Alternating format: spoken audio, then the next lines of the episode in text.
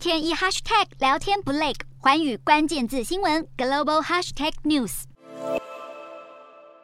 乌克兰总统泽伦斯基七号以视讯方式接受英国媒体专访和听众线上提问。泽伦斯基点名中国，认为战争爆发到现在，中国都一直与俄方称兄道弟，不愿祭出制裁。泽伦斯基敦促中方对俄罗斯施加影响力。乌俄战争目前似乎陷入僵局，乌克兰需要更多军事支援，以及各国持续强化制裁俄罗斯。被问到取得胜利的定义，他则指出，这是一场争取独立与自由的战争，意味着夺回所有领土，并确保主权不被侵犯。泽伦斯基还提到，有部分国家对他施压，要他接受令人无法接受的停战方案，但不愿点名是哪些国家。泽伦斯基强调，结束战争需要透过谈判，他已经准备好跟俄罗斯总统普京直接对谈，还说除了普京，跟俄方其他人谈都没有意义。